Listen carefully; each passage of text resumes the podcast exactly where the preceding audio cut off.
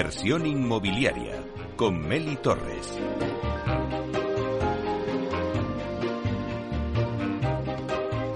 Hola, ¿qué tal? Muy buenos días y bienvenidos a Inversión Inmobiliaria. Hoy hablamos de sostenibilidad en la vivienda y nos preguntamos, ¿la sostenibilidad es una prioridad a la hora de comprar una vivienda?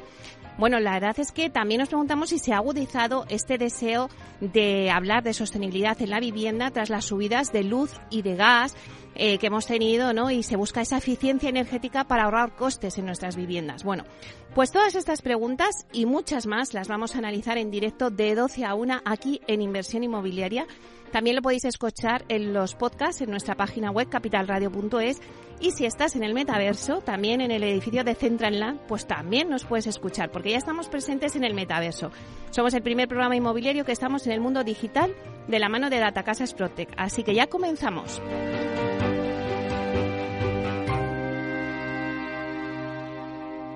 Inversión inmobiliaria. Comienza el debate.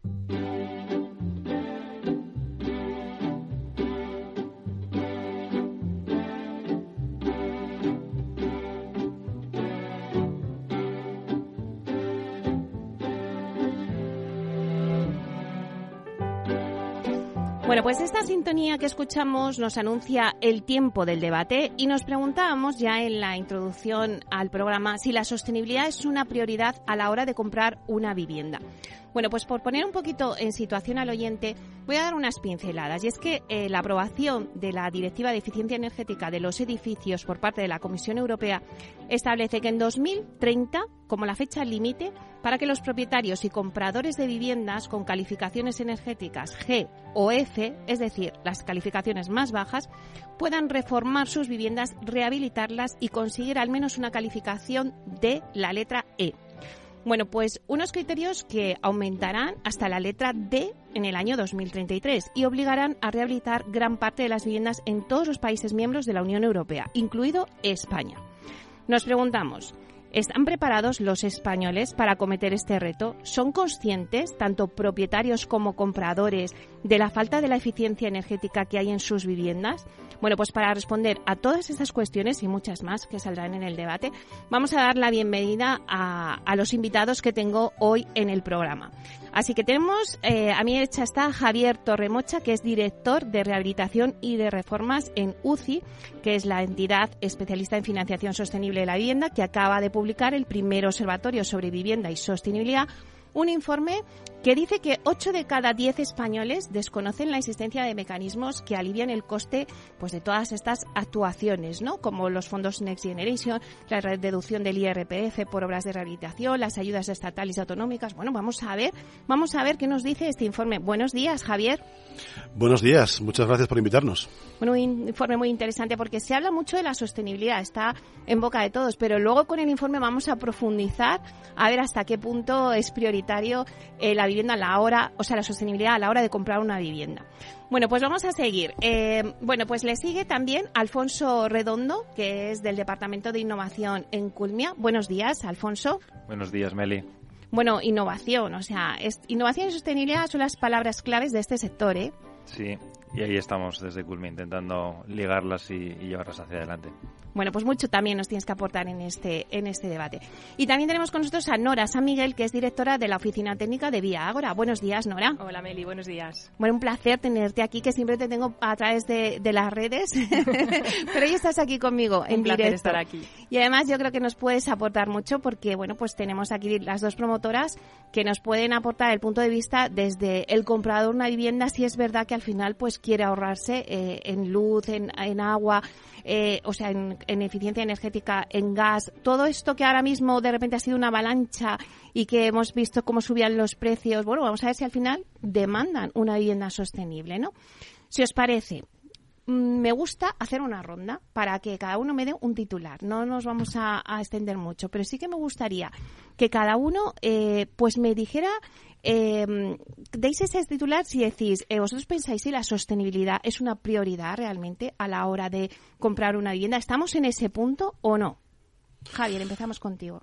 Pues, eh, de hecho, precisamente el estudio que hemos hecho en, UCI indica que hay ya un cierto interés por parte de los, eh, de los españoles en, en, adquirir una vivienda sostenible. Seis de cada diez se muestran interesados, pero todavía sigue siendo algo minoritario ese interés profundo o fundamental en la sostenibilidad. Solo hay un 18% aproximado de españoles que sí que estarían dispuestos a comprarse una vivienda sostenible, totalmente sostenible. Eh, y por tanto creo que mm, en la sociedad necesitamos hacer un esfuerzo divulgativo sobre estas estas mejoras y estas eh, eh, diversas actuaciones que hay que hacer en nuestras viviendas para que sean más sostenibles y que las personas las vean como algo eh, capital a la hora de, de poder eh, adquirir una vivienda o de hacer incluso rehabilitaciones en sus propias casas.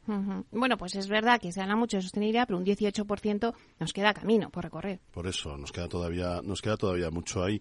además, antes lo has comentado, la directiva de la EPBD, que precisamente se ha votado antes de ayer y ha ido a la Comisión Europea, eh, como un acuerdo entre todos los países de la, de la Unión, lo que va a hacer es aunar los criterios a la hora de, hacer esfuerzos para que todas las viviendas sean sostenibles y lleguen a ser pues de una, de una categoría, una certificación energética por encima de la E, ¿no? Y esto hace que, esto es en siete años, es decir, esto es en el año 2030, tienen que ser todas las viviendas categoría, o sea, certificación energética E. Entonces, si en siete años es, no es nada, es que estamos ahí. Entonces eh, hay que hacer un esfuerzo, rehabilitación, de, de, de, mejoras en las, en las viviendas y también, ¿por qué no?, hay que hacer un esfuerzo de divulgación para que la gente adquiera esas viviendas eh, sostenibles que en, en, las viviendas nuevas, lógicamente, mis compañeros hablarán más de eso, pues, eh, pues ahora mismo con el Código Técnico de la Edificación tienen todas una certificación energética A, con lo cual son sostenibles, ¿no? Mucho tenemos que correr. Alfonso, ¿cuál sería tu titular? Eh, pues que hay más interés ¿no? en la sostenibilidad a la hora de, pensar en la vivienda. Seguramente todos los condicionantes que hemos vivido últimamente con temas energéticos nos han hecho, bueno, de alguna manera ser conscientes de todo ello, pero como indicaba Javier, pues bueno, estamos lejos de, de que el cliente final lo valore de una manera clara la verdad que esos resultados se, asemejaban un poco a, un estudio que hicimos nosotros también desde Culmia en ver ese, eh, cómo la sostenibilidad, sostenibilidad afectaba a, ese, a esos criterios de compra eh, y, notábamos que, eso cambiaba cuando, cuando se les explicaba ¿no? y cuando valorábamos el tema de la factura energética. ¿no? Cuando le explicas a un cliente final que, su vivienda es sostenible, puede no entenderlo, pero si le explicas un poco también eh, qué impacto puede tener en la factura de la luz, eh, cómo le puedes vincular de posibles subidas y bajadas de, gastos energéticos y otra serie de cosas, pues, pues eh, comienza a tener relevancia. ¿no? Entonces, estoy totalmente de acuerdo con Javier en que hay una parte de, de, didáctica, ¿no? Eh, de, poner en valor esa serie de cosas y, bueno, también es por eso estamos aquí hoy, ¿no? Nora, ¿cuál sería tu titular? Bueno, pues yo coincido con mis compañeros en, lo, en que todavía hay mucho camino por recorrer y que hay que hacer una labor todavía informativa pero también eh, opino que cuando buscamos un balance entre la sostenibilidad económica, social y ambiental, eh, es decir, la vivienda es asequible, la introducimos dentro de un, de un coste objetivo para el cliente, si tiene que decidirse entre una vivienda eh, sostenible y una no sostenible a mismo precio, va a optar por la sostenible porque sí que empieza a valorar mucho todas las ventajas en su salud y en, y en, el medio ambiente y sobre todo en el ahorro energético que va a suponer a lo largo de la vida del edificio. Bueno, pues si os parece una hecha esta, esta lluvia de ideas, ¿no? Vamos a entrar en materia. Eh, como os anunciaba antes, eh, UCI ha hecho el primer observatorio ¿no? de la sostenibilidad de la vivienda. Danos, Javier, algunas conclusiones que habéis eh, obtenido de ese estudio para ponerlas en la mesa y poder debatirlas. Bueno, hay, hay bastantes eh, cosas interesantes, ¿no? Eh, la gran mayoría de los españoles estaría dispuesto a pagar más por una vivienda sostenible. De hecho, estarían dispuestos a asumir un sobrecoste de en torno del, del 8%. Hay un dato curioso aquí, y es que las mujeres incluso estarían dispuestas a pagar un poco más de sobrecoste que, que los hombres, ¿no? Eh, yo voy a hablar también de, este estudio también habla un poco de lo que es la reforma o la rehabilitación de los edificios y por ejemplo hay un hay un ticket medio de reforma muy habitual en, España, el 70% declara hacer unos, unos 10.000 euros de reforma. Quizá con ese tipo de reformas no sé si llegaríamos a mejorar mucho la sostenibilidad de las viviendas de nuestro parque inmobiliario. Por ejemplo, hay otra conclusión interesante y es que eh, las obras eh, o las mejoras que más se hacen, que están relacionadas con la sostenibilidad son fundamentalmente los paneles solares fotovoltaicos, más de un 50% mm, declara que sería la primera mejora que haría en su vivienda. La segunda es muy importante también para la sostenibilidad y es que la mayoría harían una, un cambio en las ventanas, lo cual es un, todo lo que hagamos en envolvente siempre va a mejorar mucho la, sostenibilidad y superará ese umbral que pues, solemos decir siempre del 30% de consumo de energía primaria no, no renovable para conseguir además las ayudas. Y luego ya termino con una conclusión que a mí me preocupa, me sigue preocupando y que cada vez que hablamos con las administraciones con las que estamos en contacto desde UCEI con asiduidad, es el tema del conocimiento de las ayudas. Ahora mismo hay mucho dinero, mucho dinero disponible para que los, eh, los españoles puedan aprovecharlo en, reformas, en rehabilitaciones sobre todo, los famosos 5 o 6, programa 1, programa 2 hasta el programa 6 que están dentro de los fondos Next Generation, el área de, rehabilitación de, de, edificios, por ejemplo, el programa 3, la gente no los conoce realmente. No sé si hay que hacer, entiendo, por parte de las administraciones una gran divulgación, pero el 80% no saben que tienen desgrabaciones fiscales,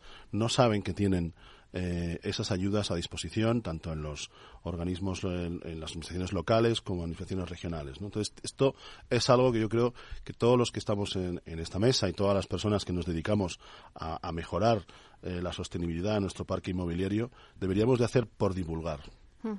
Claro, es interesante lo que nos ha contado eh, eh, Javier. Y yo os pregunto, em, una de las cosas que has dicho es que la gente está dispuesta a pagar más para tener una vivienda sostenible.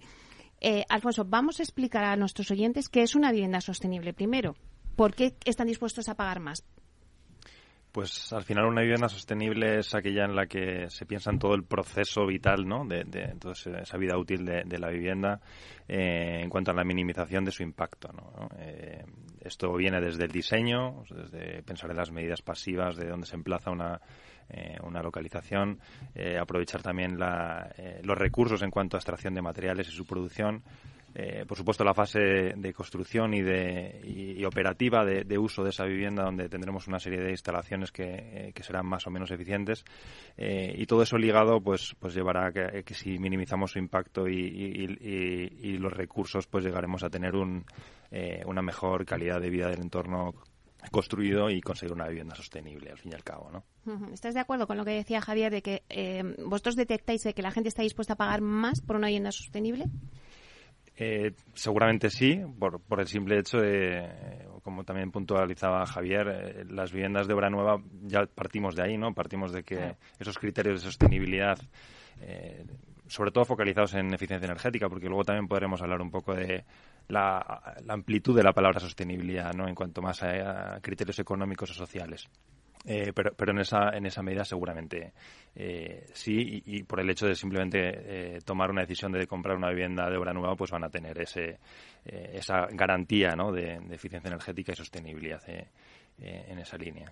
Nora, antes también decía Javier que son las mujeres las que estarían dispuestas a pagar más. ¿Pero por qué? Porque se le hacen las cuentas y dicen, oye, mira, es que te puedes ahorrar tanto. No sé, Posiblemente, no sé. Yo, vamos, eh, por mi experiencia personal, yo sí que me preocupo mucho de las cuentas en la familia y hago esas gestiones. No sé, supongo que a lo mejor es lo habitual. Entonces, cuando empiezas a, echar las cuentas, dices, es que entonces, si tengo dos opciones, una vivienda del 80% que hay en la oferta de las que tienen más de, 80, de 50 años, que suponen el 80% del parque inmobiliario, o una de obra nueva, que como dice Alfonso, ya tenemos unos criterios de sostenibilidad bastante altos, pues sí me sale la cuenta del ahorro energético que voy a, que voy a tener. Entonces, bueno, supongo que será ese motivo. Claro, ahora como estamos con el tema de las grandes subidas de, de los costes no de energéticos, ¿Qué consumo tiene una vivienda sostenible en agua y energía, por ejemplo, frente a una vivienda normal? Vamos a darles algunos datos a nuestros oyentes para que, eh, bueno, pues esa formación de la que hablabais, de que la gente entre en conciencia para que, para que lo vea. Pues en este, en este punto hay que tener un poco de cuidado porque eh, es una estimación siempre y depende del uso que haga cada propietario. No es lo mismo comparar una vivienda de calificación energética F con una D y tampoco mm, buscar una temperatura de confort de 19 o de 25, pero eh, nosotros estimamos que del orden a 1.000 euros anuales si comparamos una vivienda de 90 metros cuadrados de calificación energética F frente a una. ¿Estáis de acuerdo todos? ¿Habéis hecho vuestros datos también? Alfonso. Sí, la verdad que, mm, y sobre todo teniendo en cuenta un, criterio que hemos ido puntualizando, ¿no? Que, ¿Qué significa vivienda normal, ¿no? Y, lo que ha comentado Nora al principio, lo que ha comentado eh, Javier también en, algún momento, eh, hablamos que el parque inmobiliario está envejecido en cierta manera y eficiencia, en cuanto a eficiencia energética, pues, pues eh, está de aquella manera, ¿no? Podremos establecer que un edificio normal, estamos hablando de un edificio con una media de 45 años y con, con una etiqueta energética de letra E, ¿no? Entonces, pues eh, es, es, y supone un, importante, eh, más del 80% del mercado eh, que tenemos disponible. ¿no? Entonces, haciendo esa puntualización, sí, por supuesto que, que, hay una mejora y, dependiendo, comparando esa letra E con una letra A o B, que será la obra nueva, pues estará de, esos importes y un energéticamente puede estar llegar hasta un 50%, ¿no? Menor, o sea que es relevante al final. Yo, yo tengo aquí para contar una, una anécdota, más bien de la, una rehabilitación. Nosotros hemos hecho mucho trabajo en un, en un área de Madrid, que es el poblado dirigido a Casitas, donde hemos rehabilitado más de 40 edificios. ¿no? Y ahí algún vecino nos ha enseñado, incluso comparativamente hablando, pues una vez que tiene la vivienda rehabilitada, por ejemplo este invierno, pues estaba pagando, antes pagaba 300 euros y ahora paga menos de 50, al final en calefacción. ¿no? Entonces es un tema que lógicamente repercute claramente en los gastos eh, que al final es lo que le interesa a, nuestros oyentes y lo que le interesa a la gente. Al final el, conseguir una rebaja considerable en los costes energéticos, teniendo en cuenta que eso además nos preocupa mucho ahora de las circunstancias. Pero ¿cómo se conciencia a la gente a que vea que a través de la factura, como me estás tú diciendo, a que tenga que ya eh, pensar en una vivienda sostenible? Es verdad cuando ya compras una vivienda, como estabais diciendo, de obra nueva, pues ya eso viene de serie pero eh, bueno, pues hay gente que compra vivienda de segunda mano y te encuentras con unas viviendas obsoletas energéticamente que ahí ya pues tienes que pensar en la reforma eh, o quédate como estás. Entonces, claro, la factura ahí es donde se puede concienciar a la gente. Sí, vamos a ver. Nosotros asistimos a muchas reuniones de comunidades. Ya digo que nosotros somos más, más, estamos más en el tema de rehabilitación de edificios. Al final, eh, lo que más hace que la gente tome la decisión de hacerlo es la combinación entre la asistencia de ayudas y el ahorro energético que se suele calcular mediante un proyecto que le hace un arquitecto o, un agente rehabilitador, ¿no?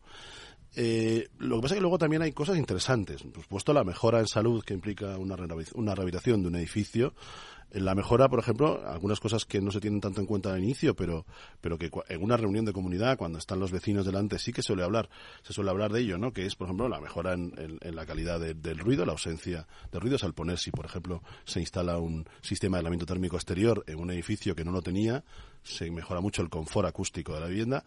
Básicamente es la energía y el precio. El coste es lo que hace decidir con la combinación de que es más barato con las ayudas y con la combinación de la financiación público-privada, pero el confort acústico, la existencia de mejoras en la salud, incluso también en algunos casos, bueno, en la mayoría de los casos, cuando se hace una rehabilitación, la, el incremento del valor de la vivienda. Se calcula que puede estar entre un 12 y un 15% de incremento de valor de esa vivienda una vez que es rehabilitada. ¿no? Entonces, oye, pues todo este tipo de cosas, este mix, hace que la gente se decida. ¿no? Lo que pasa que hay que extenderlo, tienen que conocerlo.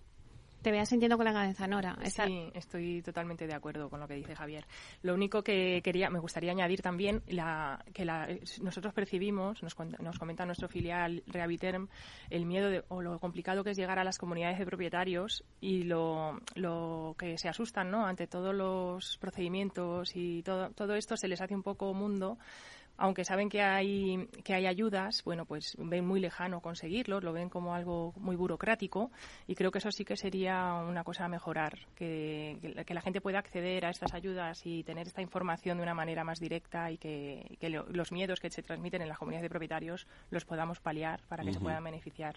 Claro, los sellos, los sellos de certificación. Yo no sé si antes, eh, bueno, pues cualquier inversor que va a invertir en un edificio de oficinas está claro que pedía una calificación de ese inmueble. ¿Ahora ya se pide en las viviendas, Alfonso? Eh, sí, se, empieza a pedir o se, valora, ¿no? Desde Culmia tenemos bastante experiencia en esta línea, ¿no? Desde 2016 empezamos a certificar con sellos internacionales, que es donde hemos empezado muchos, eh, porque también el inversor en, ocasiones en viviendas para, para, alquiler o incluso en vivienda asequible, pues es algo que, que pone en valor eh, todo eh, el ciclo de explotación de, un edificio en alquiler, ¿no? porque utiliza todos esos criterios.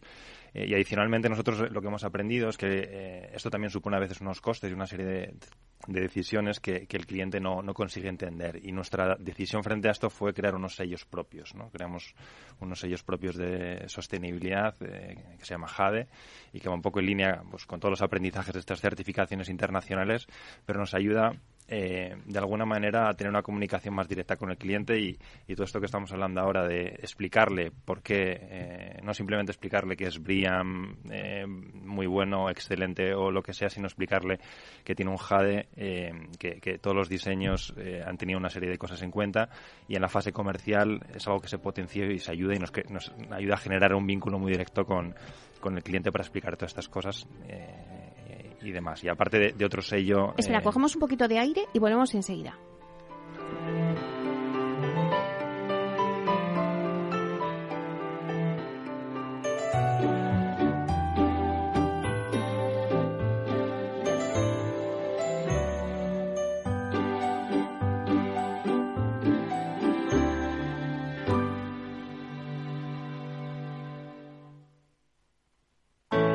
Artesanía, tecnología y lujo de la mano de Grato. Una marca española líder en fabricación de pavimentos de parqué de ingeniería y carpintería para interiorismo de madera de roble europeo, procedente exclusivamente de bosques gestionados de forma sostenible. Grato te ofrece las mejores calidades para tus proyectos residenciales y hoteleros, fabricando tanto parqué de ingeniería como cocinas, puertas, armarios y muebles de baño con exclusivos diseños, siempre con trato directo de fábrica. Grato da vida a espacios en todos los rincones del mundo con productos sostenibles, duraderos, de alta calidad y personalizables. Renta 4 Gestora celebra el próximo 23 de marzo una nueva edición del Investors Day, un encuentro anual que superó los 2.000 participantes en directo y 6.000 en diferido en la edición pasada y que este año vuelve a ser el referente para todos los inversores. Renta fija, renta variable, megatendencias, inversiones alternativas, perspectivas para 2023, todo contado por nuestros expertos y con vuestras consultas como protagonistas. Te esperamos el 23 de marzo en el Investors Day de Renta 4 Gestora. Reserva ya tu plaza para asistir en directo o a través de internet en renta4gestora.com. Capital Radio, Madrid, 103.2 FM. Miras el móvil. ¿Alguien te ha dado me gusta? ¿No le conoces? ¿Cómo ha llegado a ti? Y ahora una solicitud de mensaje. ¿Qué quiere? La captación de mujeres por redes sociales es una realidad que empieza con un like. Ayúdanos a erradicarlo. Denuncia. Pacto de Estado contra la Violencia de Género. Comunidad de Madrid. Disfruta de la mejor cocina gallega en Montes de Galicia. Todo un clásico moderno en el barrio de Salamanca. Disfruta de la variada dieta atlántica. De las mejores carnes y pescados tratados con respeto y transparencia. Y regados con una de las mejores bodegas de la zona. En grupo, en familia o en pareja, Montes de Galicia te ofrece el espacio perfecto en cada ocasión. Esto te estás perdiendo si no escuchas a Rocío Arbiza en Mercado Abierto. Albert Triola, consejero delegado de Oracle. Yo suelo decir que la digitalización es el plan de pensiones de las compañías y las empresas, con lo cual eso va a llevar a que las compañías van a comprar más software. Mercado Abierto con Rocío Arbiza.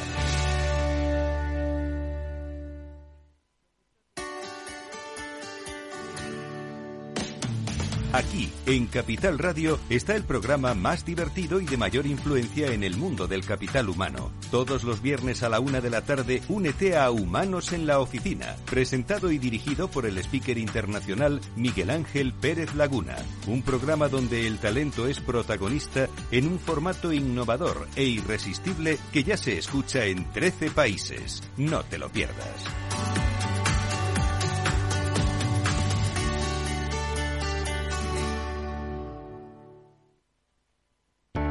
Para personas inquietas, Capital Radio.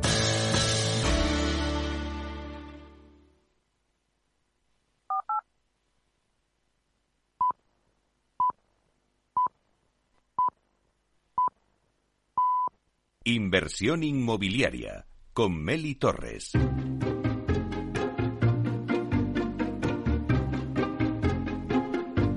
Bueno, pues seguimos con el debate que tenemos hoy. Estamos viendo si la sostenibilidad es una prioridad a la hora de comprar una vivienda. Voy a hacer un repaso rápido a los que tenemos en la mesa. Javier Torremocha, director de Rehabilitación y Reformas en UCI.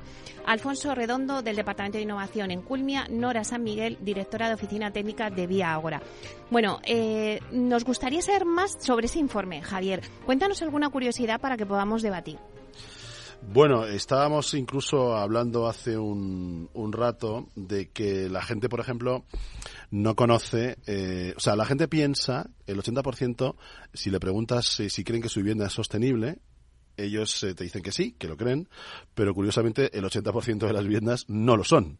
Eh, de hecho, si tú le preguntas a una persona eh, cuál es el certificado de eficiencia energética de su vivienda, solamente tres de cada diez te sabrían decir qué certificado tienen. ¿no? Entonces, creo que es algo muy importante y muy interesante para darnos una idea de cómo estamos todavía en este mundo y que, como hemos dicho al principio del debate, en siete años, en siete años, aunque entiendo que esto será una negociación luego a nivel gubernativo y gubernamental y tal, en siete o aproximadamente un, tiempo semejante tendremos que empezar a rehabilitar las, eh, las viviendas de nuestro, de nuestro país y que por lo menos sea una certificación energética E, lo cual es considerable. El 30% de las viviendas de España, el 31 exactamente, son F o G, la inferior categoría de eficiencia energética. Son verdaderos, a mí me gusta decir un ejemplo, son como cestos de mimbre a los que les echas agua cuando quieres o enfriarlos o calentarlos. Se va por todos los lados. Entonces, es necesario arreglar estas viviendas.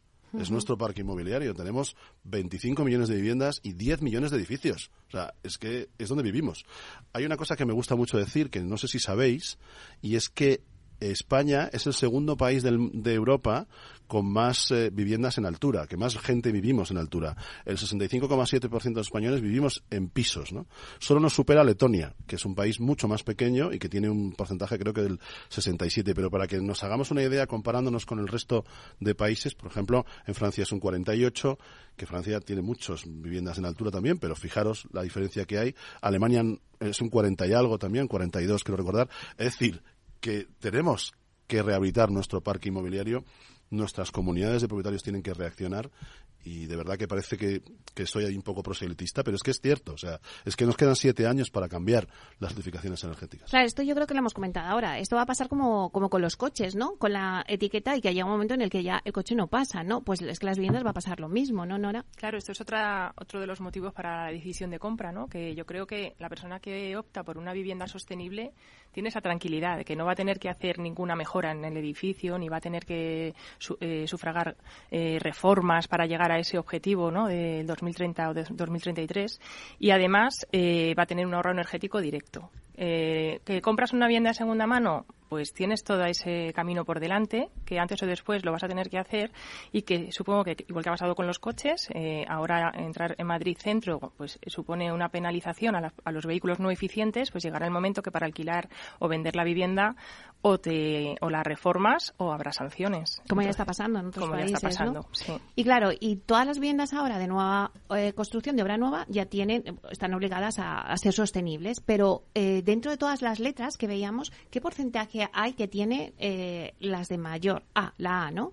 No sé si sabéis así alguno alguien el porcentaje.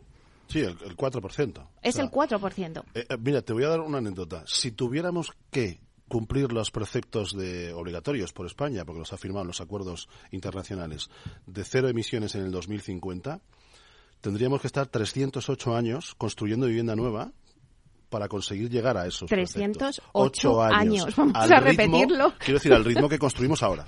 Al ritmo que construimos ahora. Entonces, si seguimos construyendo 100.000, 200.000, las, las viviendas que construyamos más o menos en, en España a, eh, a, nivel ahora mismo, no, no, sé cuál es el dato, mis compañeros, Alfonso, no, seguro que lo saben mejor que yo, pero 308 años está calculado. O sea, al ritmo que renovamos nuestro parque inmobiliario y al mismo que construimos vivienda nueva, no, nos costaría tanto tiempo llegar a esos preceptos que nos piden de cero emisiones que o hacemos algo o hacemos algo. Bueno, pero vamos a aterrizarlo a lo que podemos hacer, ¿vale? Porque, a ver, esto es así. Entonces, ¿qué es lo que podemos hacer? Eh, la gente tiene claro, en el informe ya decíais, Javier, que la gente no conoce a veces las ayudas que están disponibles, ¿no? ¿Vosotros qué datos tenéis, Alfonso? ¿La gente conoce las ayudas que hay ahora mismo para rehabilitar sus viviendas, para hacerlas más eficientes, aparte de los fondos Next Generation, que sí que es verdad que hay mucho ruido, pero que luego al final no sé cómo está este tema? Pues la verdad que, que, los datos que tenemos vienen sobre todo del informe que, que Javier nos, nos, trasladaba, ¿no? Al final nosotros nos dedicamos más a, obra nueva y, y, y, es un mercado bastante pequeño, pero, pero es donde estamos, ¿no? Y yo creo que la respuesta claramente leyendo este informe es que, que, hay un problema en esa línea porque no se conocen, ¿no? Creo que el dato era que 8 de cada 10 eh, personas no conocen esas ayudas, ¿no? por no hablar de lo que luego implica esas ayudas. O sea, si no las conoces, luego tienes que además eh, eh, hacer un proyecto, hablar con un técnico, eh, superar toda la parte burocrática que, eso implica para conseguir esas ayudas, ¿no? Entonces, ese, ese proceso dificulta y hace que, sea una barrera de entrada para, para esas personas que quieren hacer esas rehabilitaciones y que a lo mejor no las hacen o no, no entran a esas ayudas por, por, todas estas dificultades. Entonces, yo creo que al final lo que hemos ido comentando durante toda la sesión de hoy es, clara, ¿no? que hay que ser muy consciente de la importancia que tienen estos temas, de, en qué consiste la etiqueta energética, eh, que tiene una eh, repercusión en, el consumo y en nuestro confort en, en esto y, a lo mejor esos fondos también se pueden utilizar pues para esa eh, labor de, comunicar y de simplificar estos procesos para que la gente pueda llevarlas a cabo. ¿no? Hmm, Nora. Eh, bueno, nosotros por nuestra experiencia con, con Rehabiterm sí que estamos eh, percibiendo un aumento de la, del interés. Creo que está funcionando también mucho el boca a boca. Mm, debería haber a lo mejor más información sobre este tema de los fondos Next Generation más accesible al, usuario, pero sí que estamos percibiendo en, el primer trimestre del año un aumento de, bastante considerable de, la solicitud de información. Y sí que creo que, es verdad, tenemos un 90% del parque inmobiliario que se construyó antes del código técnico, que hay muchas de esas viviendas que pertenecen a personas mayores, que les cuesta más llegar a información digital, que son más desconfiadas y que no quieren aumentar gastos en su mes a mes y que no son conscientes de que gracias a esas ayudas el importe medio que se está valorando en la reforma de un edificio para hacerlo eficiente energéticamente puede suponer 4.000 euros por vecino que con las financiaciones a las que se puede optar pues se queda una cuota súper cómoda que se queda casi compensada gracias a los ahorros energéticos que, que reciben. Bueno, ahora que estamos hablando de esto, del informe también hay un dato curioso de que es que los gallegos son los compradores y propietarios más concienciados. Eh, dice que uno de cada cuatro cree que la sostenibilidad de su futuro hogar es fundamental a la hora de comprar. Sí, sí, el, el 25% de los gallegos son los son muy sensibles a consideran fundamental comprar una vivienda. Esto es bastante razonable teniendo en cuenta que el lugar en el que viven está sometido a unas inclemencias eh, de, climatológicas y de, de frío, etcétera, que hacen que sean más sensibles a este tipo de, de mejoras, ¿no? Al final, si tú consigues un, si tú realizas una rehabilitación en tu, en tu vivienda o en tu edificio, pues evidentemente mejoras considerablemente el, ahorro en calefacción y sobre todo también el, el, aislamiento con temas de humedad, etcétera, que son muy preocupantes en la zona. O sea que sí, es, es una de las. Aunque luego también hay otras como Castilla-La Mancha que también le va un poco cercana, con, con un veintitantos por ciento, un 22 por ciento en concreto, de consideran fundamental tener una vivienda sostenible y además están también colaborando mucho en, en, realizar eh, mejoras en sus, en sus eh, viviendas. Bueno, ya que tenemos hoy eh, en la mesa a dos promotoras, sí que os quería preguntar, eh, Alfonso, ¿cómo integráis vosotros desde Culmia eh, la sostenibilidad, no?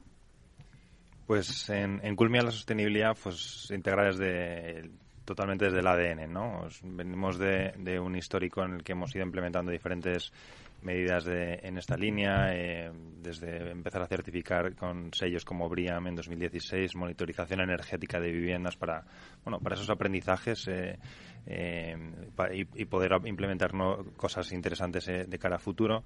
Y luego lo que una de las cosas más importantes que estamos haciendo en la actualidad son el lanzamiento de esos sellos que comentaba antes, ¿no? de, sostenibilidad y, y, sobre todo el de salud, ¿no? que, es algo bastante pionero eh, en el que se, se humaniza de alguna, de alguna manera el producto inmobiliario yo creo que esta reflexión siempre eh, es interesante, ¿no? O sea, la vivienda no, no estamos hablando de un coche o estamos hablando de un eh, eh, electrodoméstico, estamos hablando de un espacio en el que vivimos mucho tiempo. ayer escuchaba una, un dato que me parece siempre muy, muy interesante, que es que un tercio de nuestra vida nos la pasamos en un dormitorio. Eso son 26 años en nuestra vida yo creo que es interesante o, muy relevante el pensar en, qué espacios vivimos y, ponerlo en, en, valor, ¿no? Entonces esos sellos, como decía antes, nos ayudan a esta línea y el sello cuarzo en, salud pues nos ayuda a dar un valor adicional a esas viviendas y aparte de ser sostenibles eh, porque nos lo van eh, cada vez más impulsando eh, las, las, propias directivas europeas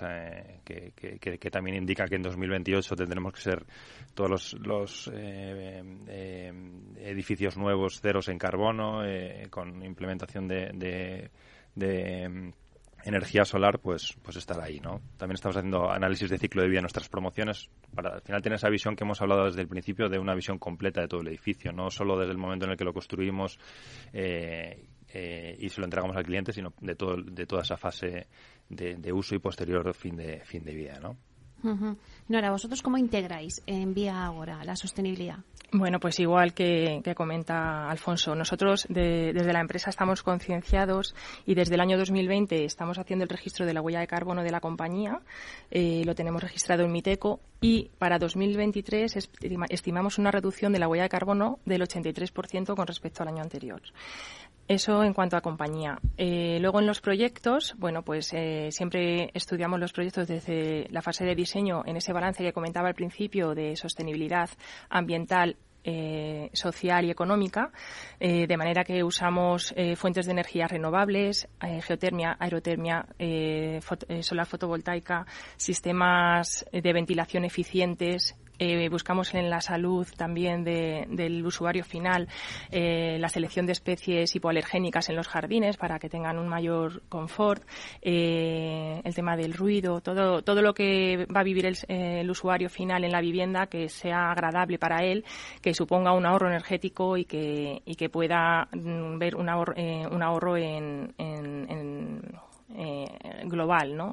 la sostenibilidad global del edificio. Y todo esto que implica, que al final es el objetivo, eh, la vivienda es eh, la tercera causa, eh, de la mayor fuente de emisiones de CO2 después de la industria y el transporte. Somos la tercera causa de emisiones de huella de carbono y el objetivo final es llegar al equilibrio, ¿no? Y, ese es el reto que nos está poniendo Europa por delante. Eh, Javier, antes hablábamos de que uno de los retos es esa concienciación, ¿no? De que la gente también conozca esas ayudas. Eh, vamos a contar aquí qué ayudas hay, porque están pues los, los fondos Next Generation, el IRPF, también ayudas autonómicas, ¿no? Y también, si alguien quiere hacer una reforma y decir, oye, ¿hay hipotecas verdes también? Mm. A ver, las ayudas, eh, ahora mismo hay a disposición de, todos los españoles ayudas. Eh, los fondos más, más comunes son los más conocidos o los que más se habla en el mundo de la rehabilitación y las reformas son los fondos Next Generation, estos que, que llegaron hace dos años y que vinieron un poco al, al borde de la pandemia, pero que, que vienen, hay una parte de ellos dirigidos a la rehabilitación del parque inmobiliario. Eh, se estructuran en seis programas. Eh, normalmente el programa 3, eh, que está destinado a la rehabilitación de edificios, y el programa 4, destinado a la rehabilitación de hogares, ¿no?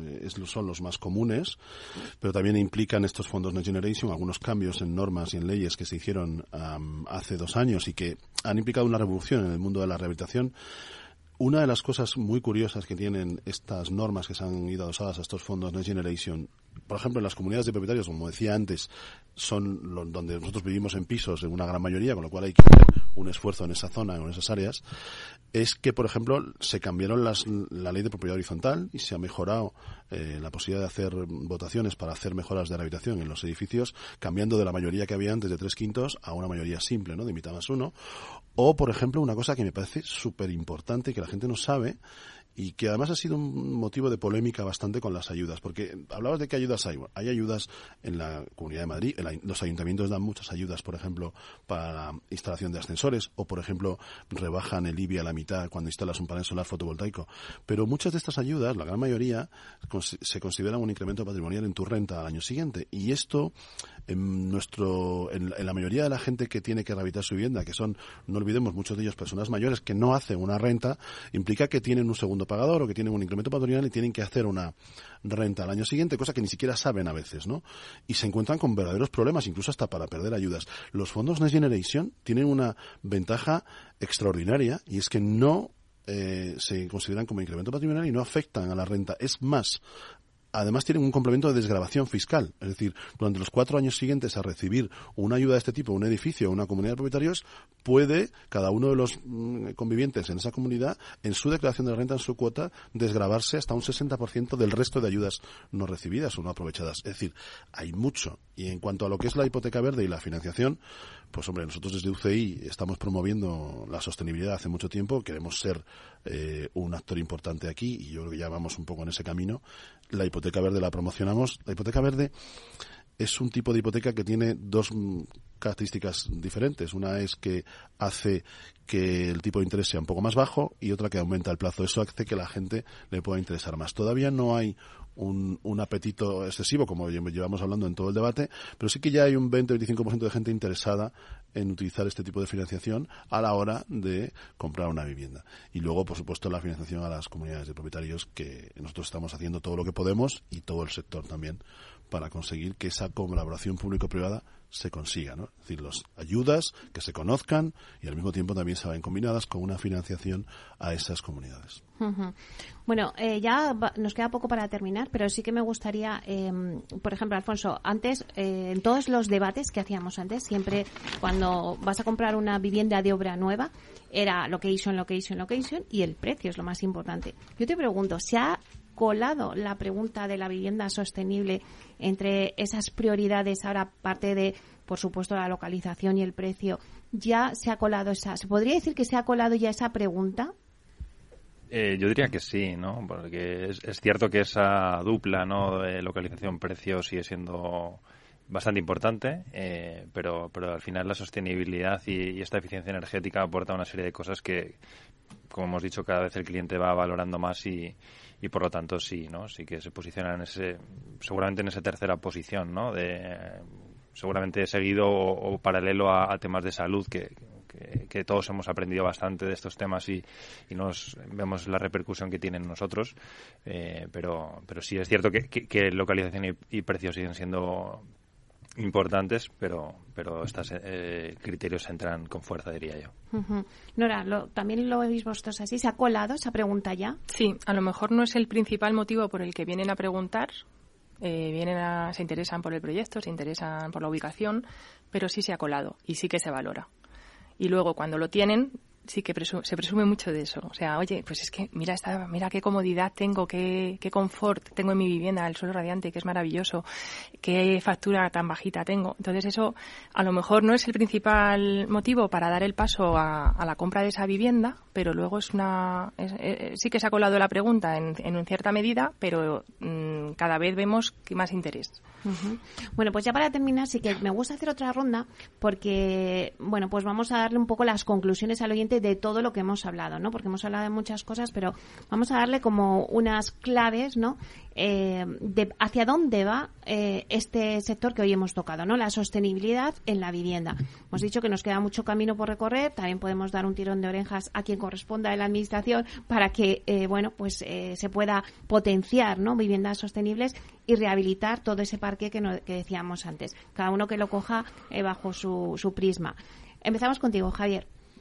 Bueno, yo como llevo comentando durante el debate, creo que tenemos que ser muy optimistas, es decir, tenemos muchas ayudas, tenemos todavía que divulgar y promover eh, la mejora de nuestro parque inmobiliario, mm, la mejora sostenible de nuestro parque inmobiliario. Creo que todavía falta esa sensibilidad Creo que las personas lo hacen también más cuando existen ciertas normas para hacerlo, es decir, como por ejemplo lo que hemos hablado de la directiva de PBD, que, que va a hacer que en siete años tengamos que transformar nuestras viviendas en, en una certificación energética E o superior, y eso hará que este sector de la rehabilitación eh, se transforme. No olvidemos que es un sector que genera muchas economías de escala y mucho empleo y que interesa mucho a la, incluso a los políticos cuando hablan de esto en las eh, en sus programas, etcétera. Y, yo creo que tenemos que hacer lo que nosotros en UCI promovemos mucho, que es la colaboración público-privada. Es decir, las entidades financieras, a la que yo, a nuestra represento aquí ahora mismo, tenemos que seguir apoyando la rehabilitación del parque inmobiliario, mejorando la sostenibilidad, porque yo me gusta decir siempre el futuro será sostenible o no será. Es decir, o hacemos esto o hacemos esto, ¿no? Y tenemos que concienciar y divulgar, hacer todo lo posible para que esto sea fácil para la gente, dándoles eh, información de las ayudas, dándoles financiación y bueno, en eso estamos nosotros en UCI. Tenemos un plan que se llama Plan RER, que le damos la posibilidad a las comunidades de que, de que conozcan las, eh, las rehabilitaciones o mejoras posibles en sus viviendas, algo que nos ha financiado la Comisión Europea de manera exclusiva a nuestra entidad y que queremos eh, promover. Porque al final, insisto, tenemos que ayudar todos los que estamos en esto para que la mejora de la sostenibilidad en nuestro parque inmobiliario exista. Cuando se hace una vivienda nueva, evidentemente mis compañeros saben más de eso, sigue habiendo todavía esa, esa escasez de, de, vivienda nueva todavía porque evidentemente nuestro parque inmobiliario es muy denso, ¿no? Pero sí que creo que los, eh, que los clientes tienen que ver también, los compradores tienen que ver esa, esa mejora que van a tener en su vida cuando tienen una vivienda sostenible. Y creo que nada mejor que, que, lo usen las promotoras también para ello, ¿no? Alfonso. Pues eh, vamos, muy de acuerdo con, con, todo lo que indica Javier, ¿no? Eh, creo que ha quedado claro en, el debate de hoy que, que, tenemos un parque inmobiliario que tenemos que, renovar de alguna manera, pero también quería poner, pues obviamente lo que a nosotros nos afecta más, ¿no? Eh, poner en valor el mercado de obra nueva en el sentido de que, bueno, es un mercado pequeño, pero que que es una punta de lanza en muchos temas, ¿no? De, ir por delante en, en, cosas que tenemos que, ir haciendo todos, eh, de, demandas energéticas, de etiquetas energéticas, edificios de consumo casi nulo, directivas europeas que nos exigirán que sean eh, cero emisiones en, en 2028, eh, lo cual está haciendo que, que, aprendamos mucho y que podamos aportar bastante al mercado de rehabilitación posteriormente, ¿no? Entonces, creo que eso es, es bastante relevante. Y, también un poco en, en, línea con, con, sistemas constructivos, por ejemplo, de industrialización, que, que resolverá parte de los problemas de, mano de obra que tenemos en el sector de la construcción y que nos pueden ayudar a, aprender. nosotros desde Culmia estamos eh, pues con todas las promociones del Plan Vive de vivienda asequible de la Comunidad de Madrid, eh, con, sistemas industrializados y todo esto nos permitirá pues tener aprendizajes que se puedan extrapolar seguramente al mercado de rehabilitación y tener conclusiones para para poder seguir innovando y, llevando a buen término la sostenibilidad en, el parque inmobiliario español. ¿no? Nada. Bueno, pues yo también me uno a mis compañeros en el optimismo que tenemos que tener, ¿no? La directiva europea nos está guiando al objetivo. Eh, tenemos claro que llegaremos. Lo que sí que pedimos y creemos que es positivo es mejorar la información sobre las ayudas y facilitar los procesos burocráticos para hacer más sencilla las gestiones. Eh, y bueno, con todo esto, alcanzar ese balance ¿no? del que hablamos en sostenibilidad, al que nos ayuda mucho la industrialización. Eh, y aparte de, lo que comentaba Alfonso, eh, la industrialización también nos ayuda a alcanzar el objetivo de precio que, buscamos, además de la mano de obra. Entonces, bueno, pues con, todos estos ingredientes estoy convencida que lo vamos a conseguir. Claro, seguro que el oyente que nos esté escuchando al final se hace una pregunta y dice, bueno, pero ¿por qué tengo que comprar una casa sostenible? ¿Qué ventajas vamos a decirle las ventajas que ofrece una casa sostenible. Alfonso. Pues al final mejor, menos costes, pero sobre todo pensando, quizá de inicio no, pero, pero yo creo que también la perspectiva de largo plazo es, clave en vivienda, ¿no? Nosotros vamos a vivir ahí durante un tiempo y, seguramente es, lo podríamos llamar más una inversión, ¿no? Vamos a, a tener ahorros por, por la menor necesidad de energía en, en eh, en esas viviendas. Eh, seguramente tengamos posibilidad de mayores ingresos puramente por porque se pone en valor en, el mercado, eh, se podrá vender con un precio mayor, tasas de, de, vacante en alquileres más bajas, menores impuestos en algunos términos que también comentaba Javier de inicio, ¿no? por reducción del IBI en, algunos municipios. y, las finales que a mí siempre me gusta más aportar, pues la mejora del confort ¿no? de, y bienestar de los usuarios que van a estar en esas viviendas, porque bueno, no va a tener ruido, ruidos van a estar en, la temperatura que ellos deseen eh, sin que se escape el calor por, por sus ventanas, ¿no? Y un último, pues la tranquilidad, ¿no? Yo creo que lo hemos hablado hoy eh, con todo el informe que hemos, que hemos debatido hoy. Estos temas eh, van a venirnos de una manera forzosa y tenemos que estar preparados para ellos y, tener una, una vivienda sostenible de inicio pues nos va a permitir pues bueno que no tengamos que preocuparnos por esas reformas que obligatoriamente vamos a tener o para llegar a esas, esas necesidades, ¿no? Nora, ¿alguna que añadir de bueno, que ha dicho? Eh, lo, ha, dicho muy bien mi compañero. Yo añadiría a lo mejor otra, otro tema en la sostenibilidad, que es el ahorro de agua, que es el, siguiente paso. Estamos viendo siempre la huella de carbono y el ahorro de agua es un tema fundamental que, nosotros ya estamos tratando en las promociones de solventar con depósitos recuperadores de agua de lluvia para usarlos en riego y selección de especies eh, de bajo consumo hídrico que también van a afectar a la factura de agua del usuario y que también cuidan el planeta. Pero lo demás estoy totalmente de acuerdo. Bueno, pues hasta aquí nuestro debate de hoy. Muchísimas gracias a Javier Torremocha, director de Rehabilitación y Reformas en UCI. Gracias, Javier, por traernos este informe tan interesante sobre la mesa. Muchas gracias por, por invitarme y por estar aquí con mis compañeros. Ha sido un placer, la verdad. También Alfonso Redondo, del Departamento de Innovación en Culmia. Muchas gracias, Alfonso. Muchas gracias a todos. Y a Nora San Miguel, directora de Oficina Técnica de Vía Ahora. Muchísimas gracias, Nora. Gracias a vosotros. Bueno, y a ustedes, señoras y señoras que nos escuchan al otro lado de las ondas, gracias por estar aquí. Eh, también gracias de parte del equipo que hace posible este espacio, eh, de Félix Franco en la realización técnica y de quien les habla, Meli Torres. Pues les esperamos ahora en nuestro espacio en confianza con Miquel Echavarren de Colliers. Eh, bueno, que vamos a tratar hoy el tema de las carreras profesionales en el sector inmobiliario, ¿no? Va a ser una clase magistral de orientación para los universitarios que quieran trabajar en este sector inmobiliario. Así que no os lo perdáis y nada, que paséis un buen fin de semana y ser felices.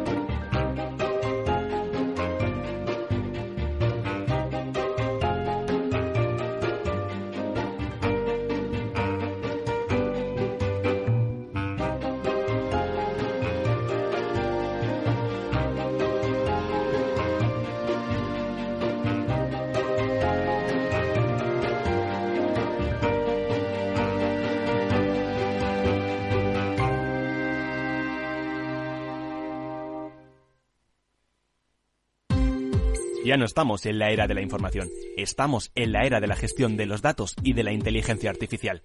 El tratamiento inteligente de estos datos proporciona un valor enorme a las empresas en sus procesos de negocio. En Piper Lab ayudamos a nuestros clientes a tomar decisiones de negocio basadas en datos. Escúchanos todos los lunes en el espacio de Big Data de Capital, la Bolsa y la Vida.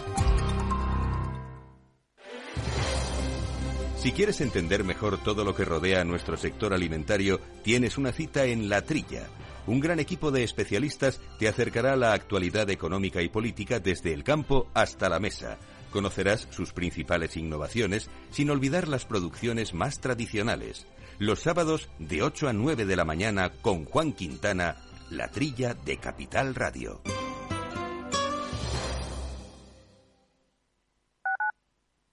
Capital Radio, Madrid, 103.2 FM.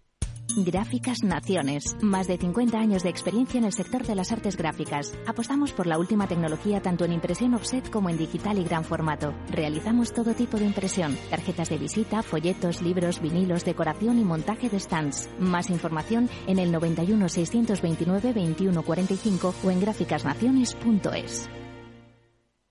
Disfruta de la mejor cocina gallega en Montes de Galicia. Todo un clásico moderno en el barrio de Salamanca. Disfruta de la variada dieta atlántica, de las mejores carnes y pescados tratados con respeto y transparencia y regados con una de las mejores bodegas de la zona. En grupo, en familia o en pareja, Montes de Galicia te ofrece el espacio perfecto en cada ocasión.